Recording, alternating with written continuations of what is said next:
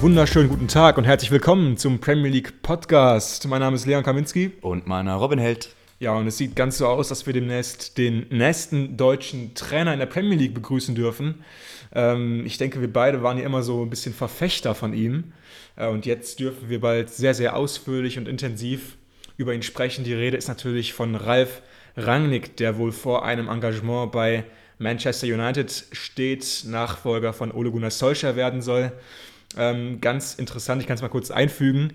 Ähm, nach dem Rauswurf von Solskjaer war ich letzte Woche kurz im Radio und da wurde ich auch gefragt, wer denn der Nachfolger sein könnte von Solskjaer. Und daneben diesen Namen, die immer äh, gehandelt wurden damals, wie eben Rogers und auch sie dann, habe ich damals einfach mal Ralf Rangnick in den Hut geworfen, nee, in den Ring geworfen, so sagt man. Ähm, weil ich mir eben schon dachte, dass er ganz sicher interessiert sein würde. Ich wusste natürlich auch, dass in England ähm, deutsche Übungsleiter ganz, ganz hoch im Ansehen stehen und er erfüllt eben alle Kriterien, die Menu gerade sucht. Deswegen kommt jetzt für mich diese wahrscheinliche Verpflichtung gar nicht mal so überraschend. Ähm, bevor wir jetzt gleich auf das Spiel noch heute näher eingehen zwischen Chelsea und Man United, was sagst du jetzt erstmal zu Ralf Rangnick?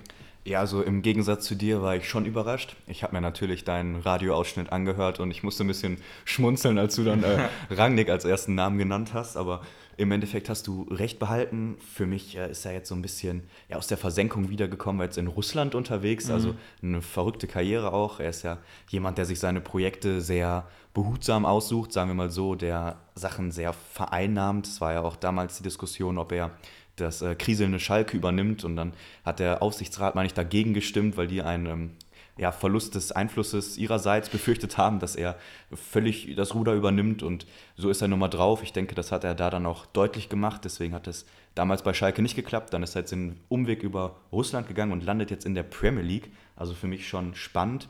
Aber wenn man seinen Lebenslauf als Ganzes anguckt, ähm, passt es auch. Er, ich glaube, es ist jemand, der ihn reizen so große Aufgaben. Ich denke, er hat äh, jetzt immer wieder geschafft, sowohl bei Hoffenheim als auch bei Leipzig, so ein Gebilde aufzubauen, dem Ganzen seine Handschrift zu geben und jetzt nochmal bei einem Top-Top-Club sich versuchen durchzusetzen, auch als Trainer. Ich denke, diese neue Aufgabe hat ihn einfach gereizt und er hat es bis jetzt noch nie gemacht. Deswegen bin ich super gespannt, aber ich traue es ihm zu. Ja, man muss ja wirklich sagen, er hat äh, zwei Clubs aus dem Nichts aufgebaut und mittlerweile zu guten Größen im deutschen Fußball gemacht. Ist ja alles wirklich sein Werk. Also er musste nie um Geld kämpfen bei den beiden Vereinen. Das war immer äh, in genügender Häufung da. Aber das ganze Sportliche, der ganze sportliche Input, die Ideen, das kam ja wirklich alles aus Rangnicks Gehirn. Und ich würde sagen, er ist ja nun mal wirklich eines der größten deutschen Fußballgehirne, hat immer so viele Ideen und wirkt, wirkt vielleicht ab und zu auf manche ein bisschen versnobbt, wenn es um Fußball geht aber äh, einfach extrem fasziniert von diesem Typen. Ähm, was er schon ähm, gemacht hat im Fußball, ist einfach beeindruckend. Und ich würde auch sagen, das ist schon vollkommen richtig gesagt, diese Aufgabe kannst du einfach nicht ablehnen. Also Manchester United ist nach wie vor für mich ähm, die größte Aufgabe im, im Profifußball, die du irgendwie bekommen kannst als Cheftrainer. Und ähm, ja, ich würde auch sagen, ihre Mannschaft ist gerade nicht so schlecht, dass du die auf keinen Fall übernehmen wolltest. Ähm, und ich glaube, ähm, ja, da konnte er einfach nicht Nein sagen. Wenn wir jetzt ganz kurz noch mal auf die, mal, äh, ja, auf die Gründe äh, eingehen, warum es jetzt dazu kommt, dass Rangnick ähm, da wo so hoch in der Gunst steht, der Menü-Verantwortlichen. Ich denke, da fallen uns eine ganze Menge Gründe ein. Ähm, ich habe heute schon mal ein bisschen darüber nachgedacht und mir ist da vor allem diese ja, unklare Struktur eingefallen beim Menü, die ja doch in den letzten Jahren ähm, vorhanden war. Ähm, da weiß man ja nie ganz genau, wer jetzt gerade da fußballerisch das Sagen hat. Ed Woodward ist so ein bisschen der Chef, der über allem schwebt. Bei ihm wissen wir ja auch noch nicht ganz genau, wie es mit ihm weitergeht. Er hat ja nach diesem gescheiterten Super League-Plan seinen äh, Abschied bekannt gegeben von Menu, ähm, der jetzt dann auch zeitnah erfolgen sollte. Aber jetzt ist er nach wie vor im Gespräch, um so ein bisschen so eine äh, ja, hintere Rolle einzunehmen im Vorstand. Auch noch nicht ganz genau umrissen. Also ich kann mir gut vorstellen, dass Ed Woodward dem Verein weiterhin in irgendeiner Form erhalten bleibt und damit natürlich auch seinen Einfluss äh, wahrscheinlich behält. Aber ähm, ja, er ist nun mal kein Fußballtyp. Er ist wirklich dieser, dieser Wirtschaftsexperte, der den Verein wirtschaftlich über die letzten Jahre äh, geleitet hat. Fußball war nie sein großes Steckenpferd. Und ähm, wenn du jetzt äh, irgendwo auf der ganzen Welt einen Fußballexperten suchst, der auch ähm, das Traineramt übernehmen könnte, ist Ralf Rangnick einfach die ideale Lösung. Ja, ich denke auch, das ist ein gutes Match bei den Vereinsstrukturen, wir haben das schon ein, zwei Mal thematisiert, das ist in England einfach nochmal ein Thema für sich. Es ist auch sehr undurchsichtig, finde ich. Gerade bei United ähm, gab es da auch viele Diskussionen. Und es könnte schon sein, dass da dann im, in den nächsten ein, zwei Jahren eine Lücke aufgeht, die dann vielleicht Rangnick füllt. Vielleicht der Vollständigkeit halber Stand jetzt, was so durchgedrungen ist, ist der Plan, dass Rangnick jetzt die nächsten sechs Monate übernimmt und dann in beratender Sportdirektorfunktion in irgendeiner Weise auf jeden Fall dann im Verein bleibt, eine Etage drüber und dann auch äh, jetzt federführend sein soll, wer der nächste Trainer denn wird. Für mich ähm, sehr spannend und du sagst es einfach, seinen Fußballfachverstand damit reinzunehmen, ist eine also rational gesehen eine Riesenentscheidung.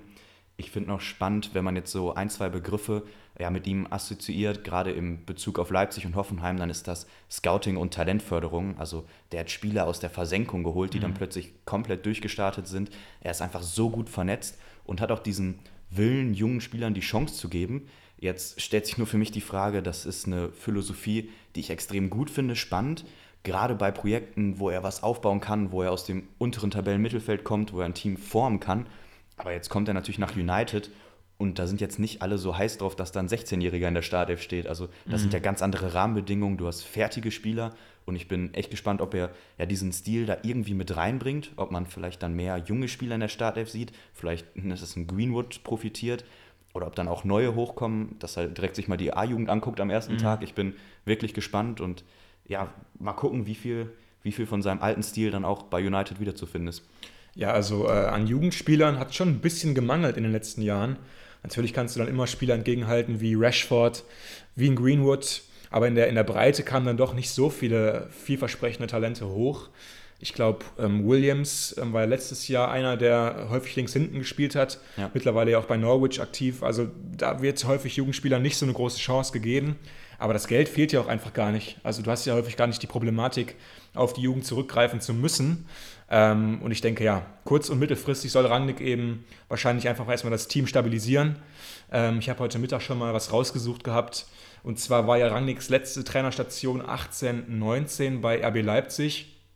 Und ähm, in vielen Statistiken war RB damals einfach Ligaspitze, zum Beispiel was Zweikämpfe angeht, zum Beispiel ähm, aber auch was Gegentore kassiert angeht. Also da waren sie immer ähm, ja, mindestens ganz vorne mit dabei, in manchen Statistiken sogar auch ganz vorne an erster Stelle. Und ähm, ja, ich denke, das ist eben seine Aufgabe, das Team wieder zu stabilisieren, aber vielleicht auch ein bisschen ansehnlicher zu spielen. Weil ich denke auch, ähm, das war den United-Verantwortlichen unter Solskjaer in den letzten Wochen häufig ein Dorn im Auge, dass man sich das eigentlich gar nicht angucken konnte als United-Fan, wie dann ganz verzweifelt auf Konter gespielt wurde. Bei diesem riesigen Potenzial, was da in der Mannschaft vorhanden ist, ist das nicht akzeptabel. Da muss eine gute Philosophie hinein in dieses Team. Und ähm, hast du, glaube ich, auch schon kurz angesprochen gehabt, er soll auch federführend sein, wenn es darum geht, wirklich dann den neuen Trainer ähm, zu verpflichten, der dann ja, bestmöglich die nächsten Jahre bei United ist. Weil Rangnick ist nach wie vor eine Übergangslösung nur bis zum Saisonende. Aber er soll definitiv jetzt eine andere Ära einleiten, eben mit der Übernahme des Teams und dann auch mit der guten Suche nach einem neuen Trainer. Jetzt, jetzt ist natürlich für mich die Frage, ähm, wie kann jetzt ein Ralf Rangnick die Trainersuche unterstützen? Er hat, er hat natürlich ein wahnsinnig großes Netzwerk. Ähm, meinst du, er spricht dann irgendwie mit Kollegen aus der Branche, er spricht selbst mit Trainern, ähm, fragt vielleicht bei, bei Beratern nach oder wie kann man sich das irgendwie vorstellen? Ja, also ich glaube, in diesem ganzen Fußballkosmos gibt es einfach unglaublich viele Leute, die viel zu sagen haben, weil es so viele Bereiche gibt, die es abzudecken gilt. Und ich würde einfach mal behaupten, dass er für jeden dieser Bereiche einen Top-Mann an seiner Seite hat. Ich glaube, dass er mittlerweile sich ein Netzwerk, du sagst es, aufgebaut hat, wovon United profitieren kann. Ist nur die Frage, wir suchen ja jetzt kein, keine Undercover-Lösung. Also es ist ja jetzt nicht, es geht nicht darum, einen Trainer mit Perspektive zu holen, sondern es soll ja einer aus dem obersten Regal. Und ich weiß nicht, was er da für ein Standing hat, ob er ja, bei einem Sinedin Sidan mhm. jetzt bessere Karten hat als jeder andere. Also ich glaube nicht, dass er in, in, dieser, in dieser Ebene schon so Connections hat. Ich glaube, dass das eher ja, ein Regal drunter ist, vielleicht eher kommende Trainer, kommende Stars. Ich glaube, da wäre er stark. Ob das jetzt ähm, ja, so ausschlaggebend ist mit den Kontakten, die er hat in dieser obersten Riege, bleibt abzuwarten. Aber ich denke, auch wenn das nicht der Fall ist und man trifft sich da zum ersten Mal, dann ist es einfach jemand, der einen mitreißen kann, der mit seinem ja, Fachverstand einfach die Leute überzeugen kann, er kann Perspektiven aufzeigen. Er ist ja dann auch jemand, der die nächsten zwei, drei Jahre vor Ort ist, also das mitgestalten kann und wenn, wenn dann die Ideen übereinstimmen von Trainer und Rangnick, dann ja, ist das ein Fund. Vielleicht noch ganz interessant sind natürlich auch die Stimmen anderer Trainer zu dieser Verpflichtung, weil es äh, ja doch ein bisschen aus dem Nichts kam. Wir haben jetzt mal ein, zwei Stimmen gesammelt und ja, beispielsweise aus der Bundesliga Nagelsmann, der ja wirklich lange mit ihm zusammengearbeitet hat, hat nur United gratuliert und gesagt, dem Verein würde es sehr, sehr gut tun. Ist natürlich auch so eine kleine Spitze, wie es bisher lief, aber ja, ich denke, es liegt auf der Hand, dass da Struktur und klare Spielidee von Nagelsmann, ähm, ja, von Rangnick dann natürlich dem Verein gut tun würden der anderen Seite Klopp aus der Liga hat ein bisschen ähm, ja, mit einem Lächeln von schon fast Furcht gesprochen. Er sagt, es ist ein bisschen ärgerlich, dass da jetzt äh, so ein großer Trainer kommt. Also ähm, natürlich bei einem direkten Konkurrenten vielleicht mit äh, Besorgnis zu beobachten. Aber beide haben gesagt, dass man großen Respekt für Rangnick als Person hegt und ja, er wird dem Verein gut tun. Ja, Tuchel war ja, glaube ich, auch nur voll des Lobes für äh, Rangnick. Und ähm, ich habe noch so ein paar ganz, ganz spannende Gerüchte gehört ähm, weil du hast gerade schon von Netzwerk und von Kontakten gesprochen. Zu wem Rangnick auf jeden Fall Kontakt hat, das sind die Haalands. Weil er war damals noch ähm, in leitender Funktion beim RB-Konzern tätig und hat damals, wie ich ähm, gehört habe, ähm, mit einem guten Draht die Haalands überzeugt, doch nach RB Salzburg zu wechseln. Ähm, er kennt, glaube ich, den Vater noch ganz gut der ja damals ähm, ja, so unrühmlich von Roy Keane getreten wurde und dann ja auch seine Karriere ziemlich bald danach beenden musste. Deswegen galt es ja häufig so ein bisschen als unwahrscheinlich, dass Erling Haaland ähm, nach dem, was, sein was, was seinem Vater damals passiert ist, gegen Man United eben zu Man United wechselt. Aber jetzt ähm, ist da ja wohl jemand an der, an der Spitze demnächst von Man United, der einen sehr guten Kontakt hat zu den Haalands. Und nach allem, was man so hört, ist ja Haaland nach wie vor auch ganz, ganz oben auf der Liste bei Menu die ja natürlich mittelfristig einen äh, Stürmer suchen, weil Ronaldo es jetzt nicht mehr ewig das spielen lassen. Und ich denke mal, das wird auch jedenfalls ein Hintergedanke gewesen sein. Ja, vielleicht. Also ich denke, auf dem Zettel steht er auf jeden Fall. Er hat jetzt wieder am Wochenende ein Tor gemacht. Ich, ich hoffe, ihr habt es gesehen. Es ist einfach unglaublich, was der mitbringt für eine Wucht. Ist ja auch mittlerweile schon Entertainer. Also sein Jubel wird nachgemacht. Das ist einer, der, der kann so einen Verein noch mal richtig auf ein anderes Level bringen, auch imagemäßig ist jetzt nur was dagegen spricht, dass er eben schon öffentlich auch im Interview eben gesagt hat, dass genau aus diesem Grund, aus diesem Joaquin-Foul an seinem Vater, er eigentlich dort nie spielen wird.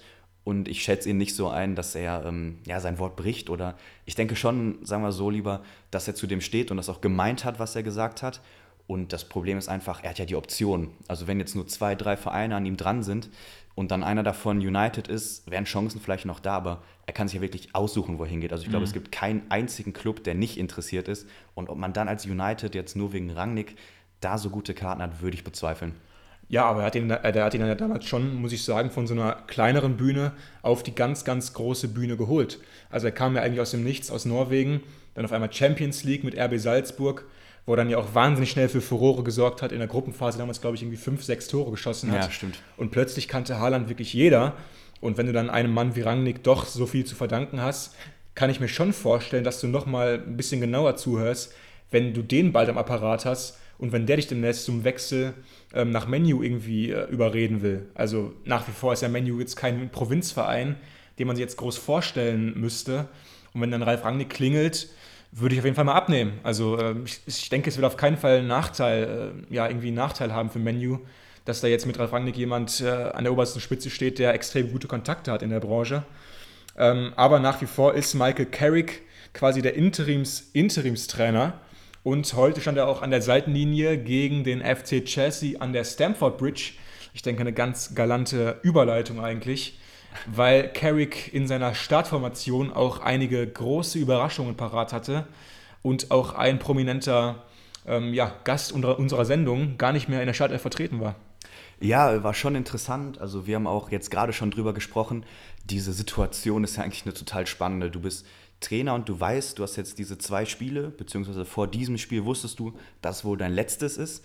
Und du hast diese volle Verantwortung, hast die Möglichkeit, wirklich im Kopf zu bleiben, durch einen Auftritt und dann die Aufstellung zu wählen, also da kann man doch gar nicht anders als mutig sein. Soweit ist unser Konsens.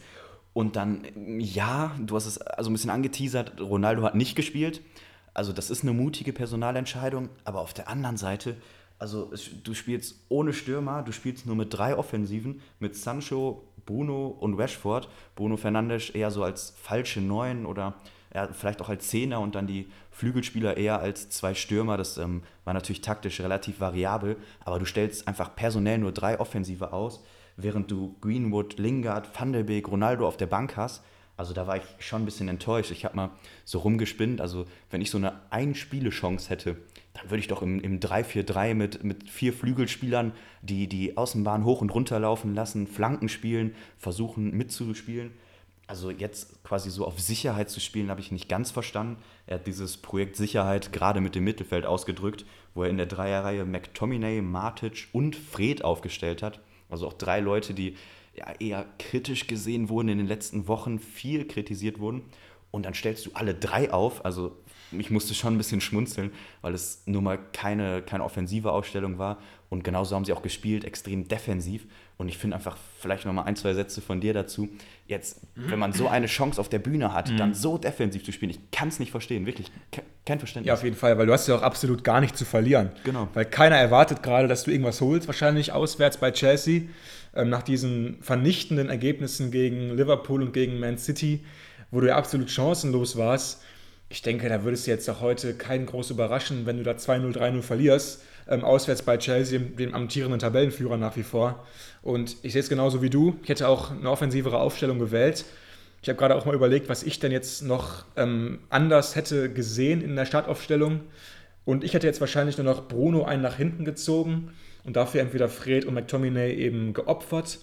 Also die Grundaufstellung, dieses 4-3-1-2, hätte ich, muss ich sagen, genau so gewählt, weil du eben dann mit dieser Dreierreihe im Mittelfeld eine extrem hohe Präsenz hast, die du auch einfach brauchst gegen Chelsea, ähm, um, um da einfach eine gute Kontrolle im Mittelfeld zu haben. Gegen Jorginho und gegen Loftus Cheek war es heute. Hätte ich Fernandes, wie gesagt, einfach einen nach hinten gezogen. Und dann hätte ich noch auf jeden Fall gerne ähm, ja, Greenwood gesehen, weil ich denke, Greenwood ist einfach der beste Finisher bei United nach wie vor. Auch wenn Ronaldo mittlerweile natürlich äh, da eben seinen Posten streitig machen könnte. Aber ich halte einfach wahnsinnig viel von Greenwood nach wie vor. Hätte dann gerne, äh, hätte dann gerne Rashford einen, wie gesagt, auch nach hinten gezogen auf die 10 und dann die Doppelspitze aus Sancho und Greenwood bestehend. Ich denke, das wäre extrem spannend geworden. Ich fand es jetzt, jetzt aber eigentlich auch schon ziemlich, äh, ja, einen extremen Wechsel einfach, weil du jetzt ja schon ähm, was gemacht hast, was du noch nie gesehen hast in der Saison. Rashford und Sancho bilden eine Doppelspitze. Ähm, irgendwie auch ziemlich witzig weil bei den ganzen Möglichkeiten, die du hast, jetzt auf diese Lösung zu kommen, ich meine, der Gedankenweg ist auch jetzt nicht ganz so einfach.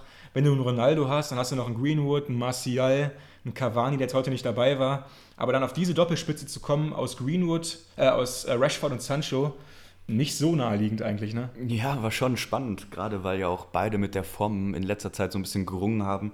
Gerade ist Sancho eigentlich immer noch nicht richtig in Tritt gekommen, hat jetzt ähm, zwei im Spiel getroffen, vielleicht so viel schon vorneweg aber er läuft einfach noch seiner Form hinterher. Es wirkt noch nicht so richtig spritzig.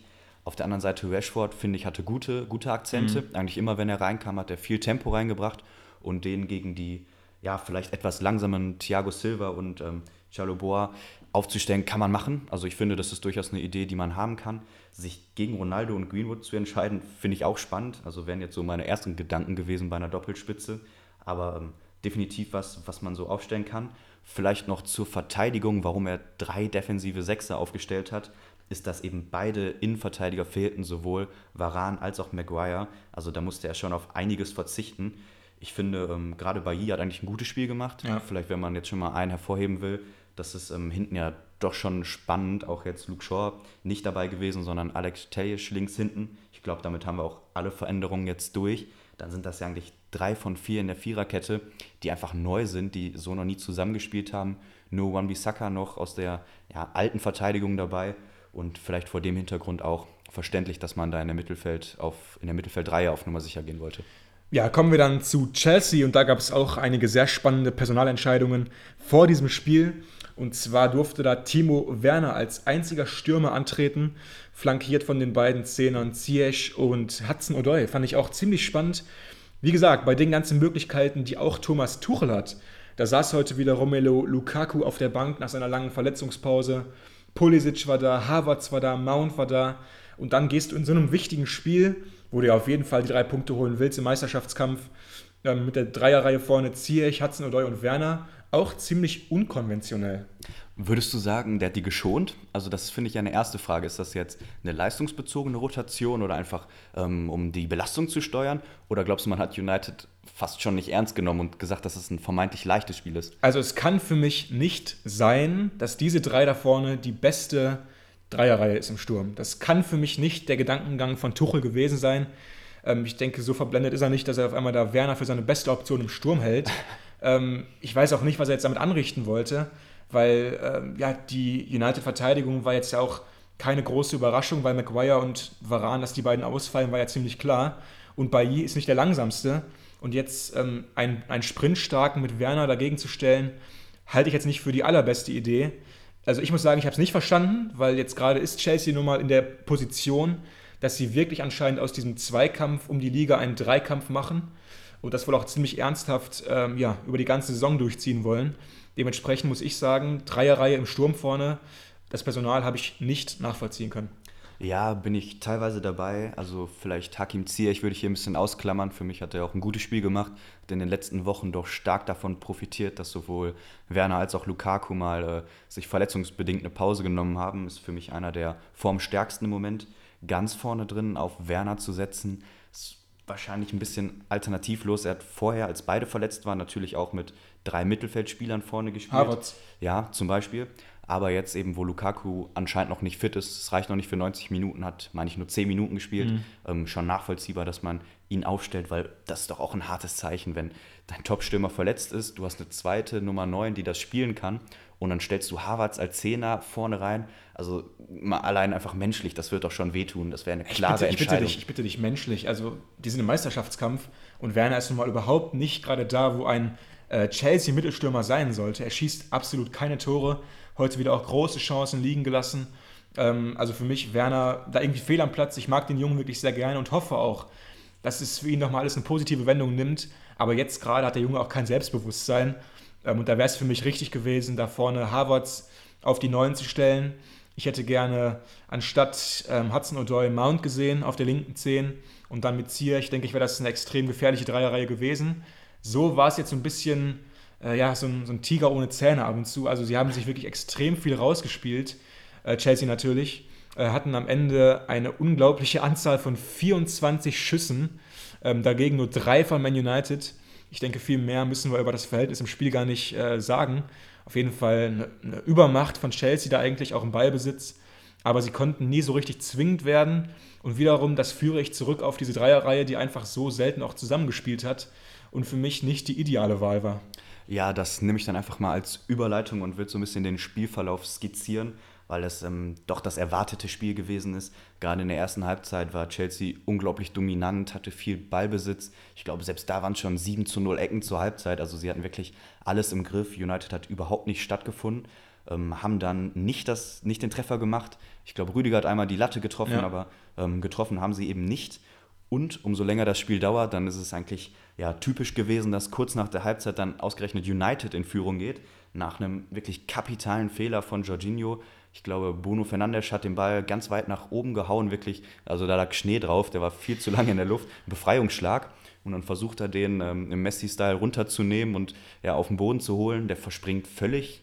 Und dann aber auch ganz eklige Situation. Ne? Sancho und Rashford im vollen Sprinttempo auf ihn drauf, nutzen den Fehler und laufen dann zu zweit auf Mondi zu. Und Sancho wackelt kurz und tut so, als würde er rüberspielen und den Ball querlegen und schiebt dann selber ein. Und ja, was ein Konter und was eine Qualität, oder? Da ist der Plan mal wirklich komplett aufgegangen, dieses eine Mal wenigstens. Ja, aber trotzdem, also ich meine, äh, ich sag mal so, so basic im Fußball, wenn du letzter Mann hinten bist, wenn du die Absicherung bist und das noch alleine in dem Fall, ähm, dann nimmst du den Ball nicht an. Dann versuchst einfach nicht, den Ball da runter zu pflücken aus 80 Metern. Ähm, kann ja nur schief gehen, ne? Und äh, musst ihn einfach wegschlagen, irgendwie auf die, auf die Tribüne hauen notfalls. Du kannst in der Situation da überhaupt nichts gewinnen. Trotzdem eine sehr eklige Situation, wenn man die jetzt mal kurz ein bisschen seziert, ähm, weil der Ball ist in der Luft und noch ist eigentlich keiner in seiner Nähe. Und ich denke, in dieser Sekunde hat er auch entschlossen, dass er den Ball runternehmen will. Aber Sancho, Sancho und Rashford sind mal wahrscheinlich die schnellsten Spieler in der Premier League oder zumindest ziemlich, weiter, ziemlich weit oben. Ähm, deswegen war es am Ende irgendwie eine dumme Idee, den runterzunehmen aber ich konnte ihn vielleicht für eine Millisekunde schon verstehen und dann macht Sancho wirklich überragend. Ähm, ich habe wirklich äh, kurz gezögert, weil das ist eine sehr, sehr seltsame Situation. wenn du jetzt den Ball 50 Meter alleine aufs Tor führst und du hast gar nicht, nicht das größte Selbstbewusstsein und hat ja nicht alles wirklich so gut funktioniert bisher für Jaden Sancho bei Menu, dann gerätst du vielleicht mal ins Straucheln oder so und spielst einen Kackpass auf Rashford, der auch kurzzeitig mal im, Abs äh, im Abseits stand. Aber nee, wirklich routiniert, abgeschlossen nachher. Hat Mandy jetzt auch nicht die beste Figur gemacht, habe hab ich dir, glaube ich, in der Live-Übertragung auch gesagt. Hat er sich so ein bisschen unentschlossen gezeigt für mich, ob er da noch was ausrichten will. Aber dann stand es auf einmal 1-0 für United und keiner wusste irgendwo, woher es kam, ne? Ja, war schon verrückt. Also dann plötzlich liegt Chelsea hinten und sie sind jetzt auch keine Mannschaft, die unglaublich viel Spaß daran haben, bei Rückstand nach vorne zu spielen. Also sie sind ja äh, extrem gut darin, Führung zu verwalten. Ja, bei gegnerischer Führung zurückzukommen, das machen sie nicht gerne, haben es dann trotzdem geschafft, in den Folgeminuten wirklich viel Druck aufzubauen, haben immer wieder so Halbchancen, aber eben auch nichts Klares, weil eben diese klare Nummer 9 fehlt. Du hast keinen Lukaku vorne, du hast einen Gegner, der extrem tief steht und dann sind eben so Leute wie Werner nicht besonders stark in der Box. Sie sind trotzdem zu Abschlüssen gekommen, haben dann auch nach einer der vielen Ecken, ich glaube am Ende waren es äh, 15 zu 2 Ecken für, ähm, für Chelsea eben, sind sie in einem Gewühl dann nochmal fast zum Abschluss gekommen. Dann, als der Ball eigentlich schon raus war, will Wan-Bissaka den Ball klären, aber Thiago Silva springt dazwischen und dann trifft eben Wan-Bissaka nur den Gegner und ist dann am Ende ein klarer Elfmeter. Klassischer Elfmeter, ja. ja ähm, wir haben auch ein bisschen diskutiert, ob das jetzt ein Fehler gewesen ist, weil er eben ihn ja, aus dem Rücken nicht kommen sieht und einfach durchschwingt. Der will den Ball klären und trifft dann den Fuß. Sieht immer blöd aus und ich finde, man ist immer geneigt zu sagen, wie kann er nur ne, und muss mhm. er im Auge haben. Aber auch ähm, jeder, der mal Fußball ja, gespielt hat, weiß, das ist ganz eklig. eklig. Du bist in der Aktion drin, du hast den Ball, äh, die Augen nur auf den Ball und willst ihn klären und dann passiert es eben. Aber Chelsea eiskalt. Jorginho hat dann seinen Fehler, wenn man so will, wieder gut gemacht. Wirklich den Elfmeter eiskalt, wie immer, eingesprungen. Was verwandelt. heißt wie immer? Hat ja auch in letzter Zeit häufig mal daneben gehauen. Ne? Stimmt. Ja, also deswegen war auch eine ziemlich große Entscheidung von Tuchel, dann Jorginho wirklich den Elfmeter treten zu lassen. Weil das Spiel war ja wirklich extrem wichtig, auch für Tuchel. Man ist wirklich gerade in einer absolut tollen Position auf Platz 1 dann willst du auch möglichst alle drei Punkte zu Hause behalten. Und dann jemanden zu wählen, der jetzt gerade wirklich nicht den besten Lauf hat bei Elfmetern, ähm, mutig, aber Jorginho wirklich absolut sicher. Ähm, und dann steht es auf einmal wieder 1-1. Und jetzt denkst du ja eigentlich, okay, das dürfte Chelsea jetzt wieder drehen. Ähm, haben ja auch einfach eine extrem gute Bank wieder mal gehabt. Und ähm, genau, dann kam noch Lukaku rein. Zehn Minuten Verschluss. Aber jetzt irgendwie die ganz großen Chancen konnte Chelsea erstmal nicht zustande bringen. Dann war es ja erstmal wieder United, die eine große Chance hatte, weil Eduard Mendy auf einmal wieder äh, Karneval im Kopf hat. Ganz gruselig. Also, was, was macht der Mann? Spielt den Ball Fred genau in die Füße, wirklich. Aber dann hat er eben Glück, dass es nur äh, der großartige äh, Fred Junior war und äh, eben nicht andere Spieler wie Rashford oder Sancho. Und Fred, was war das? Äh, Rückgabe oder Flankenballversuch? Ja, ich glaube, er hatte eine ganz große Idee. Also die Idee hatte ich auch beim Zuschauen, aber er hat sie wirklich äh, furchtbar umgesetzt, hat den Ball dann wirklich in die Arme von Mondi gechippt. Er wollte drüber lupfen Meinst aus, du, aus lupfen? 18, 19 Metern. Ja, was sonst? Also, das sah so ein bisschen aus wie so Lattenschießen. Ja, vielleicht. Vielleicht. Aber auch das war ja nicht annähernd in, in der Nähe. Wirklich viel zu kurz. Mondi stand da noch 6, 7 Meter vom Tor. Mondi ist ja auch 4 Meter hoch. Also wie willst du denn über Mondi den Ball chippen? Das ist schon mal eine extrem dumme Idee. Gefühlt schon auf jeden ja. Fall. Lässt er da die Chance liegen und ich denke auch fast jeder andere aus dem Offensivtrio hätte den gemacht. Dann, ganz am Ende, kam dann doch nochmal die große Chance für Chelsea. Dann wurde es laut hier. Die waren ne? schon dann laut. kurz vorm Abschalten und dann 90. plus 7 ähm, spielen sie sich aus, nochmal richtig schön durch. Pulisic spricht auf Außen durch nach einem mhm. Doppelpass spielt die Flanke auf den zweiten Pfosten an allen vorbei und dort steht niemand außer Antonio außer, Rüdiger. Außer der Rüdiger. Ja, der Techniker und dann. Ja. wir haben es ein bisschen kommen sehen, die Flanke wirklich lang unterwegs gewesen. Er nimmt Zucker, den Volley, Flanke, Zucker. Volles Risiko. Ja, und haut den in die Wolken. Also wirklich überhaupt nicht nah dran gewesen. Den, den muss er aufs Tor bringen. Ist aber natürlich auch einfach nicht sein Job, ist Innenverteidiger passiert. Man muss aber auch sagen, die Stamford Bridge ist nicht so hoch. ist nicht so hoch. Also die Tribünen sind nicht so hoch, deswegen kann es schon mal eher passieren, dass du da den Ball irgendwie aus dem Stadion schießt, als irgendwie im Old Trafford, wo halt einfach die Tribünen hunderte Meter hoch sind. Ja. Aber gut, haut er hier eben den Ball aus London raus, wahrscheinlich in Richtung Südengland. Und äh, also, wie ärgerlich ist das denn? Es gab, es gab dann auch direkt so natürlich die, die Szenen, die einem geschickt wurden. Ähm, Rüdiger nach Abpfiff äh, vergräbt seine Hände in sein Gesicht und lässt sich einfach auf den Boden fallen, weil er weiß, dass er gerade eigentlich den, den Dreier hätte klar machen müssen. Also den machen wirklich 90% von Premier League-Spielern einfach rein. und er haut ihn da mal wieder in den Londoner Nachthimmel. Ja, ich fand den jetzt gar, gar nicht so leicht. Also bei 90 Prozent gehe ich nicht ganz mit. War schon ein schwieriger Volley. Fakt ist aber, er muss ihn aufs Tor bringen. Also dann hast du eine große Chance, dass der irgendwie durchrutscht. Rüdiger hat ja auch eigentlich ein gutes Spiel gemacht mit dem im Rücken. Perfekt. Eigentlich haust du so ein Ding über die Linie und ja, ist ihm nicht gelungen. Ähm, war sein Lattenschuss schon ein bisschen besser, aber da kam er nicht mehr dran. Was ich äh, noch, noch fragen wollte, als du jetzt angesprochen hast, glaubst du wirklich, dass der Trainer so eine Entscheidung trifft, wer den Elfmeter schießt? Fand Meinst ich jetzt nicht? ganz interessant. Ich glaube nicht. Also ich glaube, so Sachen passieren auf dem Feld. Ich okay. glaube, das bringt Unruhe rein, wenn du vorher so eine, so eine Rangliste festlegst oder dann Leuten das Vertrauen nimmst oder das Vertrauen gibst. Für mich sind so Sachen, die müssen aus dem Bauch raus. Der, der auf dem Feld steht, muss das entscheiden. Also Glaubst du, dass vorher dann auf dem, auf dem Board in der Kabine dann aufgeschrieben wird, erster, zweiter, dritter Schütze? Äh, ja, hast wahrscheinlich schon recht. Also ich denke mal, dass es meistens dann so wirklich in einer teaminternen Diskussion auf dem Platz geschieht. Ne? Also dann fragt man sich, wie fühlst du dich, fühlst du dich gut oder ihn lieber? Und ja, wahrscheinlich einfach nur mutig von Jorginho, dass er dann wirklich sagt, okay, großes Spiel, Big Points, ich mache ihn trotzdem, obwohl ich jetzt nicht so gut war in den letzten Wochen. Ähm, aber waren jetzt auch nicht so viele dabei, wo du sagen würdest, okay, die müssen den dann schießen. Also ziehe ich vielleicht oder noch einen Alonso, aber da ist Jorginho schon mal äh, ja, einfach der Erste in der Reihe. Ja, und zeigt dann ja auch Charakter, wenn man nach so einem großen Fehler in einem wichtigen Spiel dann eben zurückkommt und im entscheidenden Moment mhm. Verantwortung übernimmt und das dann auch in perfekter Weise. Ja. So, wir haben heute ein bisschen anderes Programm geplant. Wir sind ja. Jetzt kommt. Ja, ihr seid ja sonst gewohnt, dass wir hier immer drei Spiele ausführlich besprechen, aber jetzt wegen der großen Rangnick-Nachricht und dem ja, absoluten Topspiel Chelsea gegen United haben wir uns dafür entschieden, nur das Spiel so richtig ausführlich zu machen. Aber es geht nachher übrigens 1-1 aus. Haben wir jetzt vielleicht, haben wir gesagt, haben wir jetzt vielleicht vergessen, im ganzen Euphoriesturm zu sagen. Also unentschieden. United und Chelsea trennen sich 1-1. Ja, wen interessiert denn das Ergebnis? Ja. Ist ja auch eigentlich voll nebensächlich. Stimmt, stimmt, so, und äh, anstatt jetzt zwei Spiele ausführlich zu machen, wollen wir die alle anderen Spiele in Kurzdurchlauf, wie es immer bei uns kennt, in der Übersicht einmal besprechen. Gibt, glaube ich, auch noch ein, zwei Spiele, wo du ein paar Sätze verlieren mhm, kannst. Ja, ja. Ähm, fangen wir einfach mal vorne an. Da haben wir die erste Partie mit Arsenal gegen Newcastle. Bei Newcastle war es ja Hauspremiere. Der neue Trainer, der jetzt übernommen hat, lief nicht so erfolgreich. Sie verlieren mit 2 zu 0 mhm. auswärts. Die Torschützen da Saka und Martinelli.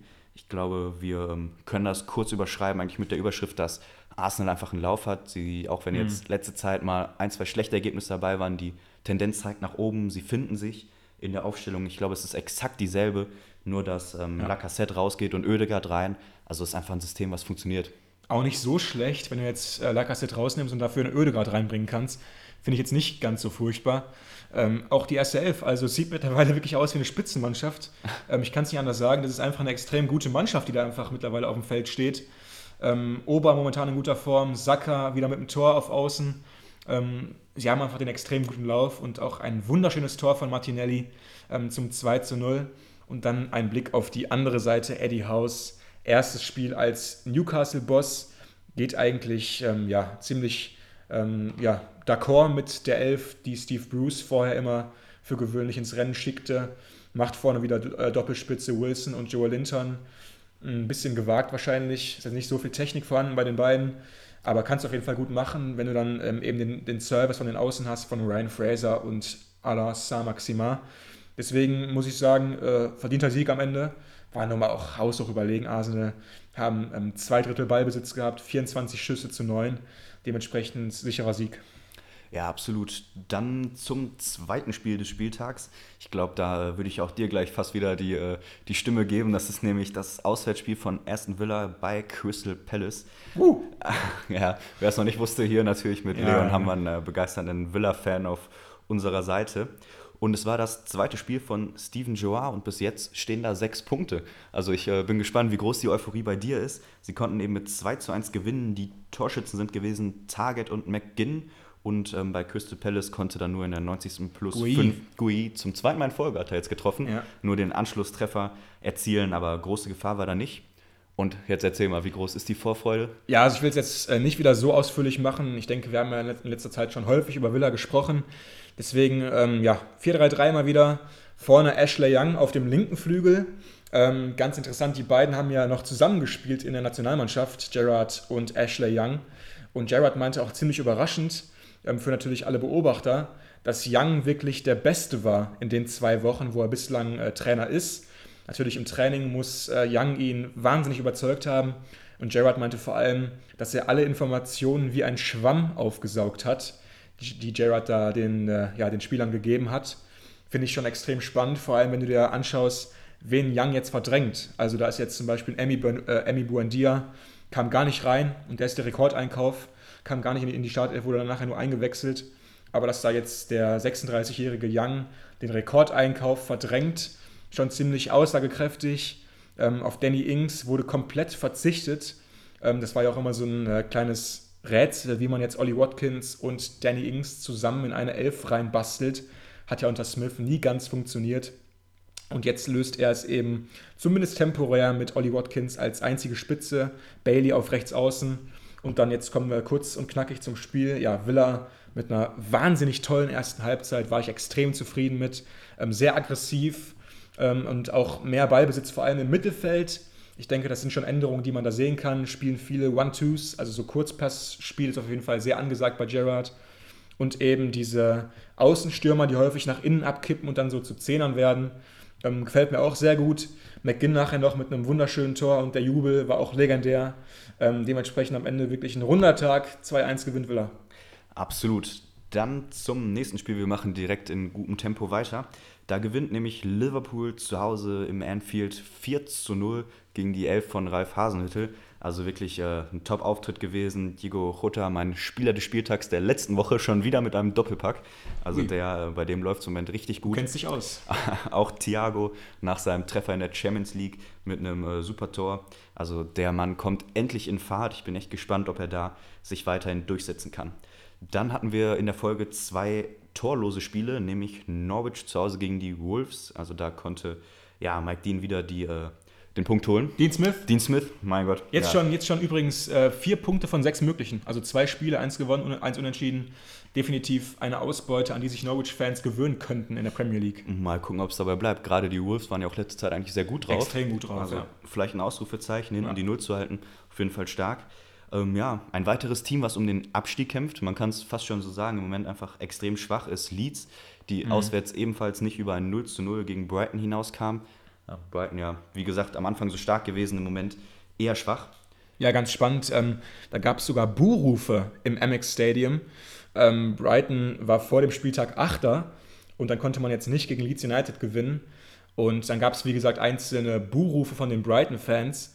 Und darauf hat wiederum Graham Potter, der Brighton-Trainer, sehr verschnupft reagiert, hat, hat, sein, Entschuldigung, hat seinen Kopf geschüttelt, als er das äh, hören, muss, hören musste nach dem Abpfiff und hat sich dann nachher auch nochmal im Interview darüber sehr aufgeregt, dass er das überhaupt gar nicht verstehen kann, wie man jetzt wirklich boot, wenn man sich die Situation anschaut bei Brighton. Und ähm, ja, anscheinend etwas Zoff im Brighton Camp. So sieht's aus. Dann hat Leicester zu Hause noch einen fulminanten 4 zu 2 Sieg gegen Watford herausgespielt. Dabei vielleicht noch bei den Torschützen ganz interessant, wir haben einmal den Doppelpacker Jamie Vardy, der irgendwie nicht müde wird, Tore zu schießen. Wir haben äh, zwei ehemalige Bundesligaspieler, die noch erfolgreich waren, Emanuel Dennis und Lookman. Also da muss ich immer ein bisschen schmunzeln, wenn ich die beiden auf der, auf der Anzeigeliste sehe bei den Toren, weil die ja wirklich in der Bundesliga gar nicht funktioniert haben, äh, eher unglückliche Auftritte hatten und jetzt in der Premier League scheinen beide Fuß zu fassen. Ganz kurze Reminiszenz noch an Jamie Vardy. Ähm, sehr spannend. Es ist jetzt genau ähm, ja, einige Jahre her, kurz, kurz nachrechnen, es ist, genau sech, es ist genau sechs Jahre her. An diesem Tag äh, 2015 hat Jamie Vardy den Premier League-Rekord für die Geschichtsbücher gebrochen, hat nämlich in elf aufeinanderfolgenden Spielen getroffen. Es war damals auch die Meistersaison und da gibt es ja auch diesen großartigen Kommentar im englischen Fernsehen von Martin Tyler, der ja auch in die Geschichtsbücher eingegangen ist. It's 11, it's heaven for Jamie Vardy. Ähm, immer noch Gänsehaut, wenn ich das höre. Und ähm, ja, jetzt genau sechs Jahre her und Jamie Vardy trifft nach wie vor wie am Fließband. Unglaublich, der Junge. Ja, ist einfach eine Liebesgeschichte mit ihm und Lester. Er hat ja auch gesagt, dass er bei all dem Trubel nie gehen würde, weil ja, das der Verein ist, der ihn wirklich äh, aus der Versenkung geholt hat, der ihm das Vertrauen geschenkt hat und einfach eine tolle Geschichte. Ja, und noch äh, eine sehr schöne Anekdote. Jetzt kam ja auch der Watford, wie gesagt, nach Leicester. Und ähm, ja, Claudio Ranieri, der, mit, der mittlerweile ja Watford-Trainer ist, war ja damals eben dieser Meistercoach von Leicester. Und er hat eine unglaublich schöne Empfangszeremonie von den Fans bekommen. Da gab es Standing Ovations für ihn, als er ins Stadion gekommen ist. Da gab es mehrere Minuten einfach nur brandenden Applaus für ihn. Und ähm, er hat es wirklich auch sehr emotional aufgefasst, hat auch zurückgewunken an die Leicester-Fans und war eine extrem schöne Geste von den Fans von Leicester City. Ja, sehr schön, dass es auch so geht. Meistens ist das ja eher ein anderes Stimmungsbild, wenn Ex-Trainer zu einem wieder nach Hause kommt. Ja, aber wenn du Meister wirst als Leicester und dann hast du den Meistertrainer wieder mal zu Gast. Ja. Auf jeden Fall, ich sag's ja, es ist auf jeden Fall ein positives Beispiel, ja. ist äh, nicht typisch. Dann hatten wir noch ein echtes Topspiel, was die Platzierung angeht, nämlich der zweite gegen den vierten, City gegen West Ham. Und dieses Topspiel konnte Man City mal wieder für sich entscheiden. Vielleicht da ähm, ich nehme es schon vorne weg, ich schmeiß mal unsere Reihenfolge ein bisschen durcheinander. Ich, äh, mein Spieler des Spieltags ist nämlich Gündogan und äh, mit dem möchte ich auch dieses Spiel anleiten, weil er wieder der herausragende Mann war, hat getroffen. Ich würde einfach das Champions League-Spiel noch gerne mit reinnehmen. Ich habe extra nicht die Konferenz geschaut, sondern das Einzelspiel City gegen PSG. Und auch da Gündogan für mich einfach unglaublich intelligent mit vielen Wegen in die Spitze und der macht einfach richtig Laune im Moment, ist top in Form und ähm, ja, war auch wieder in diesem absoluten Topspiel der entscheidende Mann und deswegen mein Spieler des Spieltags. Außerdem noch erfolgreich sind gewesen Fernandinho in der 90. zum 2 zu 0 und dann in der 90. plus 4, weil mir der Spieltag der späten Tore noch der Anschlusstreffer für West Ham durch Lanzini. Nach diesem Topspiel gab es dann eine Absage. Ist ja eher ungewöhnlich, dass Spiele abgesagt werden. Und das nicht wegen Corona, das ist die gute Nachricht. Mhm. Schlechte Nachricht ist, es ist wegen äh, zu heftigem Schneefall gewesen. Es war die Partie Burnley gegen Tottenham, die ähm, ja, leider abgesagt wurde. Ja, äh, Burnley konnte leider nicht auf Schnee spielen. Ich denke, sie hätten es eigentlich ganz gerne. Gab es ein sehr witziges Video von Sean Deich, dem äh, Burnley-Trainer, als er dann ähm, ja, aufs Spielfeld gegangen ist, kurz vor dem Anpfiff, der dann ja nachher nicht stattgefunden hat. Und er hat auf jeden Fall gelacht, als er den Schneefall gesehen hat. Ich denke, er, hat, er hätte ziemlich gerne auf Schnee gespielt. Ich denke mal, seiner Mannschaft und seiner Taktik hätte es keinen großen Schaden angetan, aber wurde jetzt abgesagt. Und ich denke, Antonio Conte war jetzt auch nicht so sauer nach dieser blamablen Niederlage in der Europa League. 2-1 ging es da ja verloren gegen den, ich glaube, slowenischen Meister. Ne? Ja, ich, ich glaube, die hatten auch gefühlt noch nie ein Spiel gewonnen. Ne? Also ganz, ja. ganz verrückt da die Niederlage. Ähm, wir hatten auch noch von Conte jetzt ein Zitat, wo wir uns beide sehr drüber amüsiert haben, wo er so sinngemäß gesagt hat, dass er äh, jetzt äh, nach drei Wochen nach äh, Antritt jetzt so langsam versteht, was, was das Problem ist. Und er sagt, da ist einfach noch unglaublich viel zu tun. Das Tottenham-Problem. Um genau, um die Qualität irgendwie auf ein neues Level zu heben. Und er sagt, das wäre dringend nötig und er würde langsam verstehen, warum es bei dem Verein nicht läuft. Und das sind ja Worte, also die will ich doch nicht hören von meinem Trainer, oder? Aber er wäre nach wie vor glücklich, hier zu sein. das war aber auch wichtig, dass er es dazu sagt. Ne? Ja. Sonst sonst hätte man es nicht rausgehört. Also wirklich äh, witzige Tage da bei Tottenham und ja, für mich, also Slapstick, sowas kannst du nicht sagen. Das mach kannst weiter, du, mach weiter. Kannst du denken intern, aber ja, ja, ja. Wir, wir, reden nicht mach drüber. Weiter. Egal. Nach dem abgesagten Spiel hatten wir noch einen beachtlichen Heimsieg von Brentford gegen Everton, da der einzige Torschütze Tony per Elfmeter. Dann ähm, sind wir schon durch. Das äh, letzte Spiel ist dann natürlich Chelsea gegen Menu gewesen, was wir gerade zusammen geschaut haben, was 1 zu 1 ausging.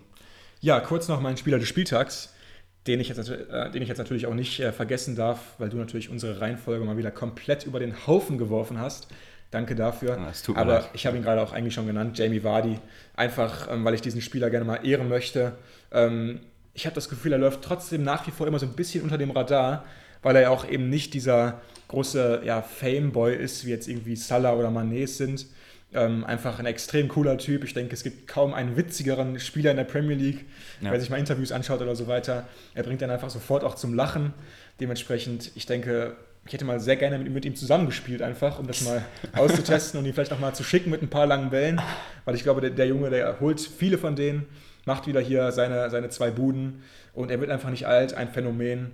Ähm, er ist der einzig Verbliebene aus der Meistermannschaft. Ja, die anderen Größen um Conte, Mares sind alle weitergezogen mit der Zeit. Er ist da geblieben bei seinem Herzensverein und einfach eine extrem schöne Geschichte. Jamie Vardy und Leicester City. Das soll es dann auch gewesen sein für diese Woche. Wenn ihr euch den Spielplan anschaut, dann merkt ihr, dass jetzt die Spiele ganz, ganz schnell aufeinander folgen.